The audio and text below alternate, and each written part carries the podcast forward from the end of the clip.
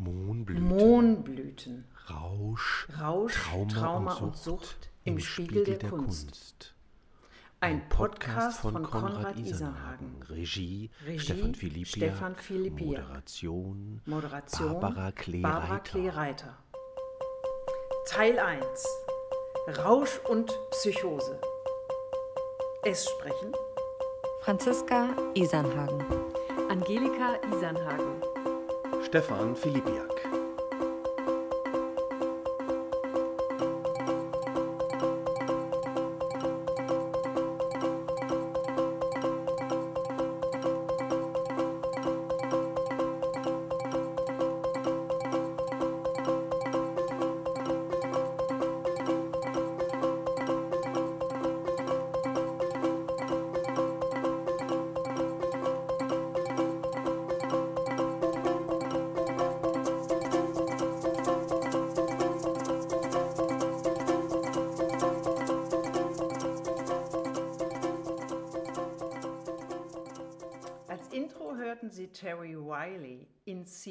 Interpretation der Gruppe Africa Express. Warum denn gerade dieses Stück als Intro? In C, also in C-Dur, ist ein Paradebeispiel für Musik, Kunstmusik, die rauschartige Effekte hervorrufen kann. Die sofort hörbaren psychedelischen Effekte dieser Musik waren seinerzeit gewollt und die lagen auch in der Luft. Riley wollte diese Effekte bewusst mit seiner Musik bewirken. Er wollte Trance und Ecstasy hervorrufen und hat selber gekifft und zum Teil Mescalin als Halluzinogen genommen. Mit in Sie gelang Riley ein Hit in der Hippie-Szene und gleichzeitig ein Markstein in den Sälen der klassischen Konzerthäuser. In Sie markiert den Startpunkt der Minimal Music, seinerzeit Musik für eine begrenzte psychedelische Szene und heute angekommen und arriviert in den großen Philharmonien. Dieses Stück ist damit eigentlich eine optimale Überschrift für diesen Podcast. Ja, dann hören wir doch noch mal etwas länger rein und lassen uns von dem psychedelischen Effekt berauschen.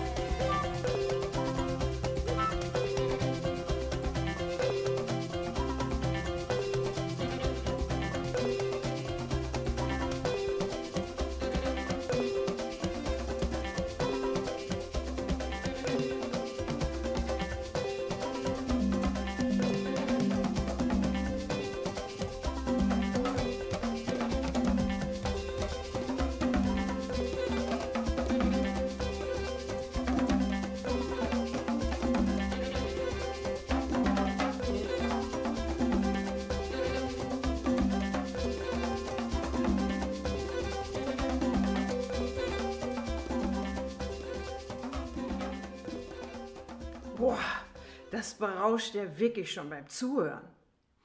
Ja, und um das Thema zu komplettieren, Rausch und Sucht sind Geschwister im Geiste.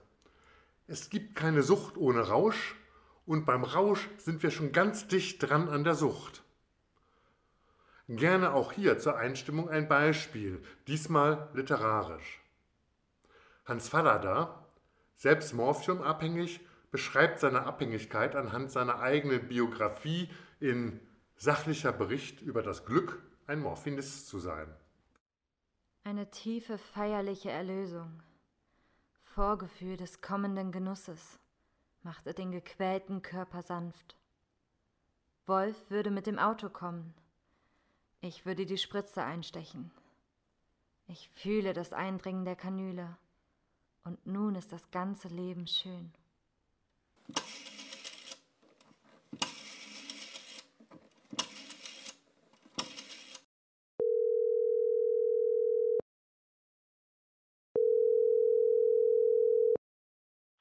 Wolf? Eine Spritze, eine einzige Spritze. Ich sterbe sonst, Wolf. Ich kann dir kein Benzin bringen, habe selbst nicht mehr, muss heute auf die Jagd gehen. Du hast. Ich weiß bestimmt, du hast. Aber mein Ehrenwort. Ich höre ja an deiner Stimme, dass du eben noch gespritzt hast. Du bist ganz satt. Heute Nacht um eins das letzte Mal. Und ich schon seit elf nicht mehr. Wolf, komme rasch. Aber es hat doch keinen Zweck. Komme du lieber mit. Ich weiß eine sichere Apotheke. Nimm ein Auto, wir treffen uns um neun am Alex. Du versetzt mich nicht? Schwöre. Kein Quatsch. Um neun am Alex. Ich stehe langsam auf. Das Anziehen wird mir sehr schwer. Meine Glieder sind schwach und zittern ständig. Die stille Beruhigung ist verflogen. Mein Körper glaubt mir nicht, dass ich ihm Morphium verschaffen werde. Ich leide so sehr und ich fühle, ich werde heute noch schlimmer leiden müssen. Und ich bin so schwach. Wenn ich doch sterben könnte. Aber auch das weiß ich längst, dass ich zu feige bin zum Sterben. Ich werde aushalten müssen. Mir bleibt nichts, als so flach und weinend vor dem Schicksal zu liegen und zu beten, es werde mir nichts tun. Koffein wird mir helfen. Und ich stürze ein, zwei Tassen Kaffee hinunter. Ich will es mir noch leugnen und weiß doch schon, dass ich mich belog. Wieder einmal wissentlich belog. Dass mein Magen sich weigert, diesen milden Kaffee bei sich zu behalten. Und dass ich im Vorhinein davon gewusst habe. Ich fühle, wie mein ganzer Körper zittert und sich mit kaltem Schweiß bedeckt. Ich muss hoch. Ich werde wie von Krämpfen geschüttelt. Und dann kommt stoßweise die Galle. Das ist der Tod, flüstere ich und starre dumpf vor mich hin. Das klingt aber wirklich schon ziemlich dramatisch, um nicht zu sagen traumatisch. Ja, auch Trauma und Sucht sind eng miteinander verbunden.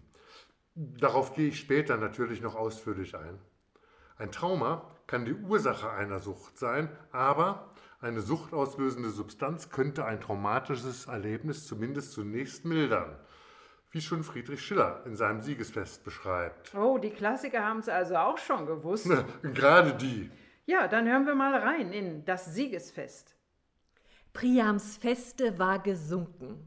Troja lag in Schutt und Staub.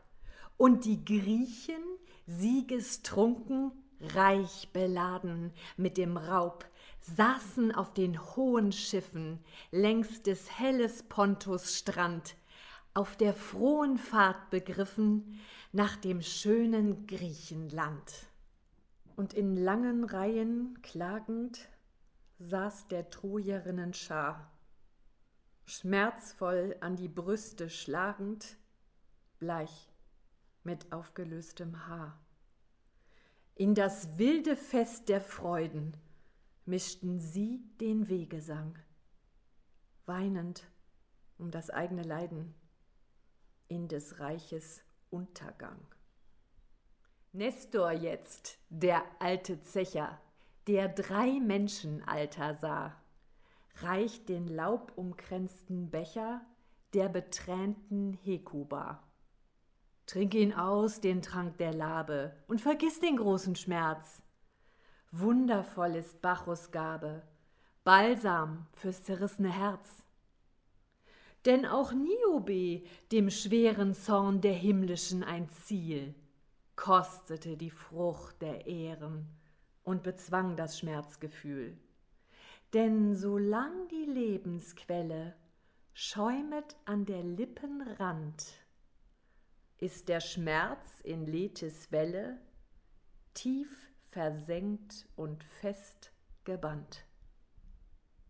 Und von ihrem Gott ergriffen, hub sich jetzt die Seherin, blickte von den hohen Schiffen nach dem Rauch der Heimat hin. Rauch ist alles irdische Wesen, wie des Dampfes Säule weht, schwinden alle Erdengrößen, nur die Götter bleiben steht. Um das Ross des Reiters schweben, um das Schiff die Sorge her. Morgen können wir es nicht mehr, darum lasst uns heute leben. Jetzt haben wir ja einige Beispiele aus der Musik und aus der Literatur gehört. Also du bist ja eigentlich Suchtmediziner, also behandelst suchterkrankte Menschen. Das interessiert mich jetzt wirklich. Wie kommt denn Suchtmediziner dazu, über Kunst und Rausch zu sprechen und zu schreiben? In der politischen und auch in der wissenschaftlichen Diskussion über Drogen und Sucht wird häufig auf psychosoziale, biologische, psychiatrische und gegebenenfalls auch genetische Bedingungen der Sucht verwiesen. Das ist alles richtig und wichtig, aber bei dieser Debatte werden gerne die kulturellen Aspekte des Rausches und der Sucht vernachlässigt. Mhm. Dieser Podcast soll dazu beitragen, diese Lücke etwas zu füllen. Mir geht es um die kulturellen Verknüpfungen von Kunst als wichtigen Bestandteil der menschlichen Existenz mit Rausch, Trauma und Sucht. Ja, dann lass uns doch etwas tiefer in die Verbindung von Rausch und Musik einsteigen. Wie genau sind denn da die Zusammenhänge? Dass Musik eine psychotrope Wirkung hat, das ist eine Binsenweisheit. In der Popmusik haben wir das alle am eigenen Leib erfahren oder erfahren es spätestens durch unsere Kinder. Das stimmt. Und es gibt natürlich auch wissenschaftliche Belege dazu. Im PET-Scan konnte während des Hörens und schon in der Vorfreude auf den Musikgenuss eine deutliche Dopaminausschüttung in den Belohnungs- und Suchtzentren des Gehirns nachgewiesen werden, vergleichbar den neurobiologischen Reaktionen auf den Konsum einer psychotropen Substanz. Außerdem finden sich Beispiele von Komponistinnen und Schriftstellerinnen, die gerade in instabilen Lebenssituationen ihre höchste Kreativität erlangt haben – im Übrigen war speziell in der Romantik die vermeintliche Kreativitätssteigerung durch psychotrope Substanzen, dort beispielsweise Laudanum, eine alkoholische Opiumlösung, durchaus beliebt und gängig.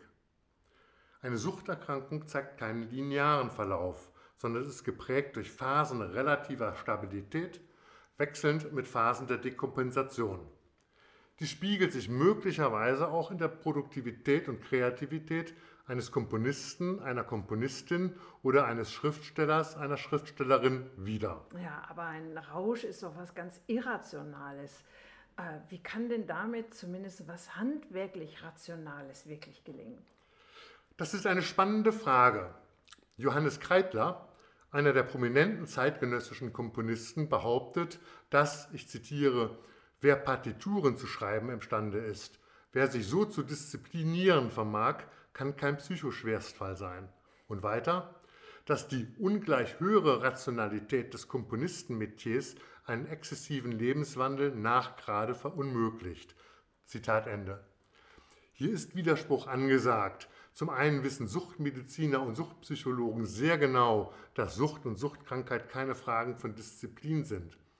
Zum anderen finden sich sehr wohl etliche Beispiele in der Kunstgeschichte, die belegen, dass ein chaotischer, durch Suchtkrankheit geprägter Lebensstil kein Widerspruch zu ausgefeilten, exakt durchkonstruierten Partituren sein muss. Max Reger oder Alexander Glasunow als Musiker und der schon zitierte Hans Fallada als Literat seien hier beispielhaft genannt. Gerade das Irrationale und Mysteriöse übte einen großen Reiz auf die Intellektuellen aus, speziell in der Romantik. Zahlreiche Kulturschaffende in der Romantik experimentierten mit Drogen. Laudanum war reichlich verfügbar und wurde auch entsprechend genutzt. Ein kurzes literarisches Beispiel gefällig. Ja, gern. Dann hören wir jetzt Bettina von Arnim aus Dies Buch gehört dem König. da steigen Geister auf und geben Zeugnis vom Gott im Wein. Im Opium habe ich mir sagen lassen, findet die Fantasie die Wollust paradiesischer Gärten eingewindelt, in halbbewussten Schlummerträumen uns wieder mitgeteilt, als ob der Geist des versunkenen Paradieslebens da ins Opium gebannt wär. Woher badet sich unsere Einbildung oft im Wohlergehen, das uns überirdisch scheint? Was heißt Paradies? Woher verstehen wir den Ausdruck? Ist es vielleicht eine Rückerinnerung unserer Opiumzeiten? Hat er in der Mohnblume geherbergt, so gut wie in der Rebe? Und hat die Natur im Geheimnis dieser Blume die Möglichkeit der Fantasie auf unsere Denkfähigkeit übertragen? Ist vielleicht unser Menschengeist die auf alles sinnliche Geistesleben der Natur abgezogene Quintessenz? Und wie siehst du das? Hat die Natur vielleicht wirklich dem Mohn, also dem Rohstoff des Opiums, die Möglichkeit der Fantasie auf unsere Denkfähigkeit übertragen? Zumindest glaubt das Ludwig Uhland. In seinem Gedicht Der Mohn wird die Fantasie am Schluss durch den Wahnsinn ersetzt und gleichzeitig der Mohn zum Kreativimpuls. Wie dort, gewiegt von Westen, des Mondes Blüte glänzt, die Blume, die am besten des Traumgotts Schläfe kränzt. Bald purpurhell, als spiele der Abendröte Schein, bald weiß und bleich, als fiele des Mondes Schimmer ein. Zur Warnung hört ich sagen, dass der im Monde schlief, hinunter ward getragen, in Träume schwer und tief. Dem Wachen selbst geblieben sei Irrenwahnes Spur. Die Nahen und die Lieben hält er für Schemen nur. In meiner Tage morgen da lag auch ich einmal, von Blumen ganz verborgen, in einem schönen Tal. Sie dufteten so milde, da war's, ich fühlt es kaum, das Leben mir zum Bilde, das Wirkliche zum Traum. Seitdem ist mir beständig, als wär es nur so recht, mein Bild der Welt lebendig, mein Traum nur wahr und echt. Die Schatten, die ich sehe, sie sind wie Sterne klar. O Mond der Dichtung, wehe ums Haupt mir immer da. O Mond der Dichtung, das hört sich aber eher verklärend an. Da muss ich mir aber schnell Hans Falladeins Gedächtnis rufen, um dem nicht auf den Leim zu gehen. Zum Verklären besteht wirklich kein Anlass. Friedrich Glauser ein Schriftsteller, den das Morphium mit 42 getötet hat, machte sich über den Ausgang keine Illusionen. Ich zitiere. Alle Gründe, die man erfindet, um die Sucht zu entschuldigen, können sich literarisch und poetisch sehr gut machen. Konkret ist es eine Schweinerei, denn man ruiniert sich sein Leben damit. Pfui, das ist aber heftig, Konrad. Jetzt hast du ja Romantiker genannt. Gibt es denn noch Beispiele aus anderen Epochen? Dann gehe ich mal ganz weit zurück. Ja, mach mal. Selbst in Platons bahnbrechendem Werk über Liebe und Erotik, dem Symposion, in dem der Verlauf eines Gastmahles mit Diskussionen zu diesen Themen geschildert wird, geht es nicht ohne Rausch ab. Alkibiades erscheint betrunken zu dem Treffen und philosophiert fleißig mit den anderen mit hält später sogar einen Monolog zu Ehren des Sokrates. Mhm. Wenn man despektierlich sein will, könnte man das auch als Stammtischgespräch betiteln. Aber es ist eine der wichtigsten philosophischen Schriften in unserem Kulturkreis. Platon, Symposion, der Beitrag des Alkibiades. Nachdem nun Sokrates also gesprochen, hätten die anderen ihn gelobt. Aristophanes aber sei im Begriff gewesen, etwas zu sagen, weil Sokrates in seiner Rede seiner erwähnt wegen der Rede. Allein plötzlich sei in der äußeren Türe gepocht worden, und es sei ein großes Geräusch entstanden, als höre man Stimmen von Herumziehenden mit einer Flötenspielerin. Da habe Agathon gesagt, Leute, geht keiner nachsehen? Und wenn es von näheren Freunden einer ist, so nötiget ihn herein.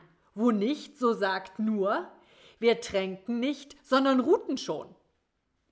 Nicht lange darauf habe man im Vorhause des Alkibiades Stimme gehört, der sehr trunken schien und laut schrie fragend, wo Agathon sei, und fordernd zum Agathon gebracht zu werden. Sie hätten ihn also zu ihnen geführt, von der Flötenspielerin unter dem Arme gefasst und von einigen anderen seines Gefolges. Er sei aber in der Türe stehen geblieben, bekränzt mit einem dicken Kranz von Efeu und Violen und Bänder in großer Menge auf dem Kopf, und habe gesagt, Ihr Männer seid gegrüßt. Ihr werdet jetzt noch einen schon tüchtig trunkenen Mann zum Mittrinker aufnehmen. Oder sollen wir wieder gehen, wenn wir erst den Agathon bekränzt haben, wozu wir eben da sind? Denn gestern war es mir nicht möglich zu kommen, jetzt aber bin ich da. Auf dem Haupte die Bänder, um von meinem Haupte das Haupt dieses weisesten und schönsten Mannes, wenn ich so sagen darf, zu umwinden. Wollt ihr mich auslachen als trunken? Meinethalben, wenn ihr auch lacht. Ich weiß doch, dass ich recht habe. Sagt mir also nun gleich hier, soll ich auf diese Bedingungen hereinkommen oder nicht? Wollt ihr mittrinken oder nicht? alle hätten ihn darauf durcheinander lärmend geheißen, hereintreten und sich niederlassen. Auch Agathon habe ihn eingeladen, und nun sei er gekommen, von den Leuten geführt, und habe sogleich die Bänder abgenommen, um den Agathon zu umwinden. Den Sokrates aber, obschon er ihn vor Augen hatte, doch nicht gesehen, sondern sich neben den Agathon gesetzt, zwischen Sokrates und ihn. Denn Sokrates sei etwas abgerückt, damit jener sich setzen könne. Nachdem er sich nun gesetzt, habe er den Agathon begrüßt und bekränzt, und Agathon habe gesagt, Leute, entschut den Alkibiades, dass er hier zu dreien liegen kann. Schön. Aber wer ist denn nun hier der dritte Mittrinker? Und nun habe er sich herumgewendet und den Sokrates erblickt. Und als er ihn erkannt, sei er aufgesprungen und habe ausgerufen, O Herakles, was ist nun das? Du, Sokrates, liegst du mir auch hier schon wieder auf der Lauer, wie du mir immer pflegst, plötzlich zu erscheinen, wo ich am wenigsten daran geglaubt, dass du sein wirst? Wie, so bist du nun auch da? Und warum liegst du gerade hier? Nicht etwa beim Aristophanes oder wer sonst hier der Lustige ist und auch sein will, sondern hast es wieder so ausgesonnen, dass du neben dem schönsten von allen hier zu liegen kommst. da habe Sokrates gesagt, Agathon, sieh zu, ob du mir beistehen willst. Denn dieses Menschen Liebe ist mir schon zu gar nicht wenigem Verdruss gereicht. Denn seit der Zeit, dass ich mich in diesen verliebt, darf ich nun gar nicht mehr irgendeinen schönen ansehen und mit einem reden. Oder er ist gleich eifersüchtig und neidisch, stellt wunderliche Dinge an und schimpft, und kaum, dass er nicht Hand an mich legt. Also sieh zu, dass er nicht auch jetzt wieder etwas anstellt, sondern bringe uns auseinander. Oder wenn er Gewalt brauchen will, so hilf mir. Denn seine Tollheit und verliebtes Wesen ist mir ganz schrecklich. Ah, der ist aber nicht nur der Alkibiades betrunken. Auch Sokrates und die anderen Herrschaften lassen sich ja den Krug ordentlich füllen. Und dann noch ein Eifersuchtsdrama. Und Alkibiades scheint ja besoffen schon zur Aggressivität zu neigen. Mhm, philosophieren über menschliche Grundfragen von Liebe und Erotik, das Jahrtausende Bestand hat. Und dies im Rausch, der die Zunge lockert und vielleicht auch einen Kreativitätsschub bewirkt, wie ihn sich die Romantiker erhofft haben. Singst du jetzt das hohe Lied auf Rausch und Sucht? Nein, nein, nein, auf keinen Fall. Aber Rausch und somit auch Sucht sind eben Teil des menschlichen Wesens und oft eben auch Teil der Kreativität. Vielleicht haben die Steinzeitmenschen ihre Höhlenmalereien unter dem Einfluss vergorener Früchte gefertigt. Ohne Rausch gäbe es vielleicht überhaupt keine Kunst. Die Faszination von Kulturschaffenden für psychotrope Substanzen und deren Wirkungen ist jedenfalls bemerkenswert. Schon der römische Dichter Horaz war der Meinung, Gedichte von Wassertrinkern können nicht gefallen und lange leben. Die eventuell verheerenden Folgen waren denen aber sehr bewusst Hans Fallada haben wir ja schon zitiert, aber ich setze gerne noch einen drauf. Eine Kokainpsychose, geschildert von Walter Reiner. Kokain- und Morphium abhängig und an einer Überdosis Morphium wohl in suizidaler Absicht verstorben. Die Erniedrigung. Ein Totentanz. Ein tiefes Grauen, vorn im Hirn, an der Peripherie des Schädels, im Auge im Nacken.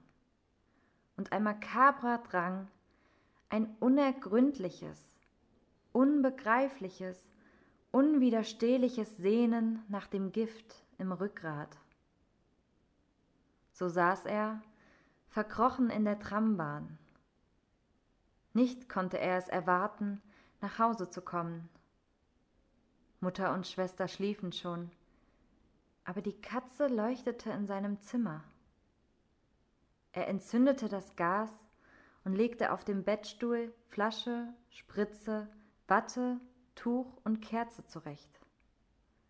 Kaum den Überrock abgeworfen, gab er sich zwei starke Spritzen in den Oberarm. Seine Füße hoben sich vom Boden. Das Haar schäumte. Er schwebte an der Zimmerdecke und trank den Glanz des Gaslichts. Eifrigst entkleidete er sich. Sofort ward ihm wohler und unendlich ruhig. Die Hand zitterte ein wenig. Er floh ins Bett. Die Möbel begannen zu flüstern und die Fenstervorhänge machten eine leise Musik. Das Zimmer schwankte, ein langsam sinkendes Schiff. Halt! Man könnte ihn beobachten. Er verhüllte sorgfältig die Fenster, schloss die Zimmertür ab und hing seinen Hut an die Klinke.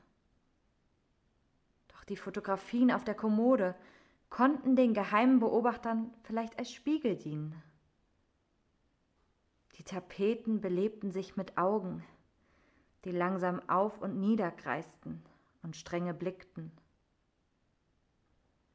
Er schreckte auf und sah sich um. Doch sofort warf er den Körper wieder zurück, denn unter dem Sofa bewegte sich etwas. Sollte es seine Schwester sein, die der schlafenden Mutter Lichtsignale gab über seinen Zustand und die Anzahl der Spritzen? Er sprang auf, suchte unter dem Sofa, nahm eine neue Spritze, lachte. Es war die Katze löschte das Gaslicht und legte sich von neuem zu Bett. Schnell nahm er eine Spritze. Nun schwieg es ein wenig. In seinem Handspiegel konnte Tobias nun auf irgendeine Weise, über die er nicht weiter nachdachte, das Zimmer nebenan sehen. Dort brannte Licht. Mutter und Schwester saßen im Nachtgewand am Tisch. Der Hereingetretene war Dr. Pagenstecher der Apotheker, von dem er das Kokain bezog. Tobias, über die Katze stolpernd, die aufrecht saß, in beiden Vorderpfoten kleine Spiegel hielt und Lichtsignale gab, schloss, erst leise, dann mit einem Ruck seine Zimmertür auf und glotzte bohrend in den Korridor hinein. Die Schwester, Lü, hatte sich hinter den Kleidern am Garderobenständer verborgen und schneizte missbilligend mit der Zunge. Wie er sich umwandte, sah er die Schwester ins Zimmer huschen, wie sie gerade hinter der Gardine am Fenster verschwand. Er schloss wieder ab. Zagend schlich er auf die Gardine zu. Aber noch ehe er sie erreicht hatte, war Lee durch das geschlossene Fenster hinausgesprungen. Sie lag zerschmettert unten auf der Straße und bewegte den qualvollen Leib. Menschen sammelten sich langsam an. Tobias schleppte sich ans Fenster, um nach der Schwester zu sehen. Drunten staute sich die Menge, blickte aufmerksam herauf und befragte sich gegenseitig, murmelnd. Aber auch auf den Dächern der gegenüberliegenden Häuser, in allen Fenstern, auf allen Balkonen wimmelte es von Leuten, Männern und Frauen, zum Teil mit Fernrohren oder Operngläsern, alle aber einzig seinethalben, aufgestellt und ihm zuschauend. Mutter und Schwester im Nachtkleid, frierend waren darunter. Iris, die Katze, spazierte hämisch mit ironischen Pfoten über die tausend Köpfe hin. Immer neue kamen aus nahen Straßenzügen. Die Balkone füllten sich mehr und mehr, und ein tosendes, lang inhallendes Geschrei hub an. Einige sprangen von den Balkonen herunter und kletterten eilig an der Fassade des Hauses empor, auf Tobias Zimmerfenster zu. Der lallte, in Schweiß gebadet.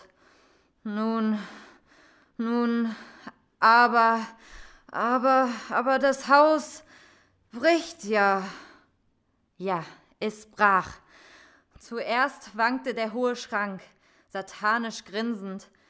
Das Bett knickte bäuchlings ein. Ein Tosen schwoll, ein Gedröhn, violette Sonnen tanzten. Schrank und Möbel neigten sich langsam und weit vor. Tobias versuchte zu schreien. Der Laut blieb ihm stecken. Im Stürzen sah er noch, wie drüben alle Balkone abbröckelten und mit den Zuschauern pfeifend in die Tiefe fuhren. Im Ozean von Getöse und Licht versank alles. Puh, klingt, als würde sich das Ich des Abhängigen in einer Psychose verlieren. Ja, allerdings. Aber anders bei Gottfried Benn in seinem Gedicht Kokain. Da ist der Ich-Zerfall zunächst der erwünschte Effekt, der sich dann aber ins Grauen dreht. Den Ich-Zerfall, den süßen, tief ersehnten, den gibst du mir. Schon ist die Kehle rau. Schon ist der fremde Klang an unerwähnten Gebilden meines Ichs am Unterbau nicht mehr am Schwerte, das der Mutter Scheide entsprang, um da und dort ein Werk zu tun. Und stählern schlägt, gesunken in der Heide, wo Hügel kaum enthüllter Formen ruhen. Ein laues Glatt, ein kleines Etwas, eben. Und nun entsteigt für Hauche eines Wehens. Das Ur, geballt. Nicht seine Beben, Hirnschauer mürbesten Vorübergehens. Zersprengtes Ich, o aufgetrunkene Schwere, verwehte Fieber, süß zerborstene Wehr. Verströme, o verströme du! Gebäre blutbäuchig das entformte Heer! Wow, das sind ja starke, verstörende Bilder. Also, wenn du nichts dagegen hast, dann würde ich jetzt gerne langsam zur Musik übergehen. Ähm, ja, das verstehe ich gut. Also die Wirkung von Musik ist ja immer subjektiv, zumindest wenn sie nicht textbasiert ist. Da hört ja jeder was anderes, da gibt es ja kein richtig und kein falsch. Ja, so ist das. Rausch und Sucht können über drei Ebenen in Musik einfließen. Die Komposition, die Rezeption und die Interpretation. Einige KomponistInnen haben eigene Erfahrungen mit psychotropen Substanzen oder entwickelten Substanzkonsumstörungen oder nicht stofflich gebundene Abhängigkeiten. Beides könnte bewusst oder unbewusst in die Werke einfließen. Andererseits kann gerade die Musik, das Komponieren, ein stabilisierender Faktor sein und ZuhörerInnen staunen über das Konstrukt und die Wirkung eines Werkes trotz oder eventuell auch gerade wegen eines unstrukturierten Lebensstils des Künstlers. Ein Komponist, eine Komponistin kann eigene Rauscherlebnisse in seinem, ihrem Werk beschreiben oder die musikalische Beschreibung eines Rauschzustandes erfolgt aus der Distanz, ohne zumindest offensichtliche eigene Erfahrungen. Pablo Picasso hat diese Distanz des einen Rauschzustand beobachtenden Künstlers in seinem berühmten Bild Die Absinth-Trinkerin deutlich gemacht. Kunstwerke können beim Hören oder Betrachten Affekte hervorrufen, die Rauscherfahrungen ähneln. Dies mag vom Künstler beabsichtigt gewesen sein oder das Werk macht sich in seiner Wirkung auf die Zuhörer selbstständig und kann rauschartige Zustände oder Glücksgefühle hervorrufen, die beim Hörer den Wunsch nach Wiederholung triggern. Ähnlich wie zum Beispiel beim Kokainkonsum.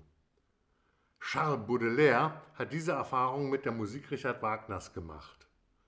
Nach der Pariser Aufführung des Tannhäusers schrieb er Wagner besitzt die Kunst, in zarten Abstufungen alles wiederzugeben, was den geistigen wie den natürlichen Menschen über sich hinauslockt. Wenn man dieser glühenden, despotischen Musik lauscht, scheint es einem bisweilen, als sähe man in die Finsternisse gemalt, traumzerrissen, die schwindelerregenden Bilder wieder vor sich, die das Opium hervorruft. Baudelaire musste es wissen. Er war selbst opiumabhängig. Trotzdem ist dies Phänomen eine sehr subjektive Erfahrung.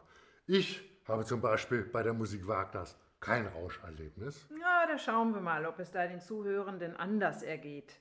Die Tannhäuser-Ouvertüre in der Interpretation der Wiener Philharmoniker.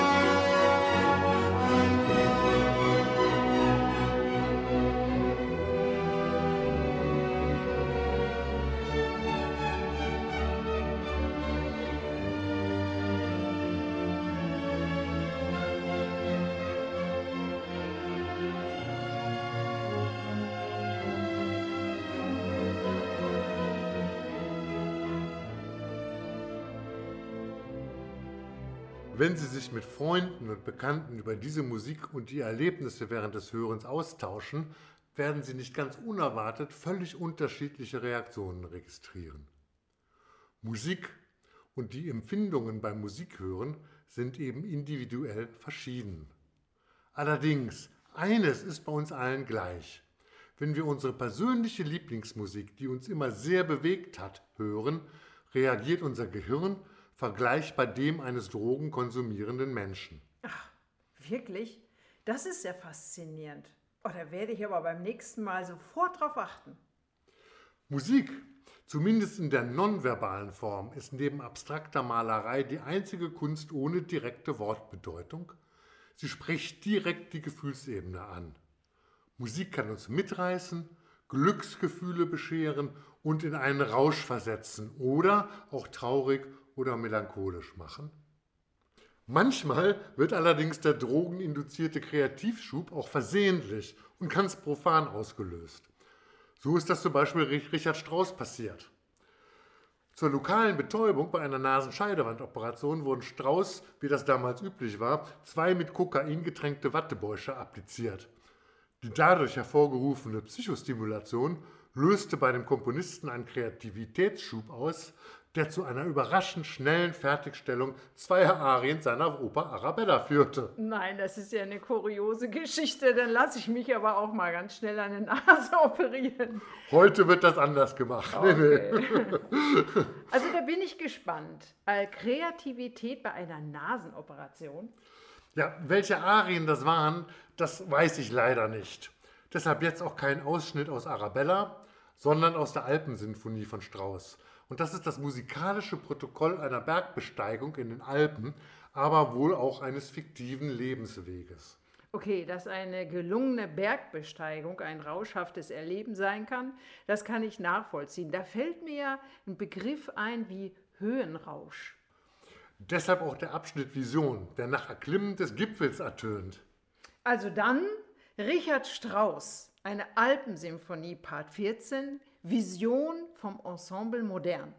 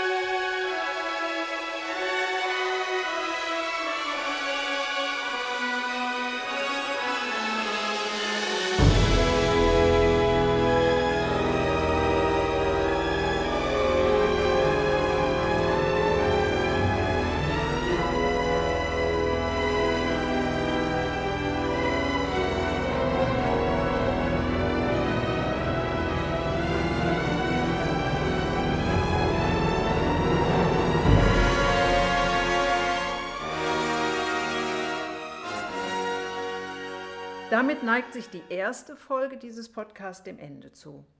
Konrad, am Anfang hattest du psychedelische Musik vorgestellt. Und was hast du dir zum Abschluss ausgedacht? Ja, zum Schluss dieses Teils wird dem Alkohol gefrönt. Mhm. Besonders die Renaissance-Komponisten waren oft am Hofe angestellt und hatten damit auch für die Unterhaltung der Fürsten zu sorgen. Unter anderem durch Trinklieder. Den künstlerischen Anspruch gaben sie dabei aber nicht auf, dadurch sind zauberhafte Vokalkompositionen entstanden. Und deshalb zum Abschluss der Tourdillon, ein Tanz- und Trinklied eines unbekannten Komponisten aus dem 16. Jahrhundert, gesungen von Grex Vocalis. Viele, die irgendwann mal in einem Chor gesungen haben, werden dieses kurze Stück kennen. Essen, Trinken und Lebensfreude werden gefeiert. Ja, und in einer der nächsten Ausgaben wird dieses Thema mit Verweis auf die antiken Bacchusfeste oder genauer gesagt den Bacchusorgien weiter vertieft. Natürlich wieder mit Musik und vielen literarischen Auszügen. Näheres auf unserer Website mohnblüten-podcast.de. Bis dahin. Bleiben Sie sauber.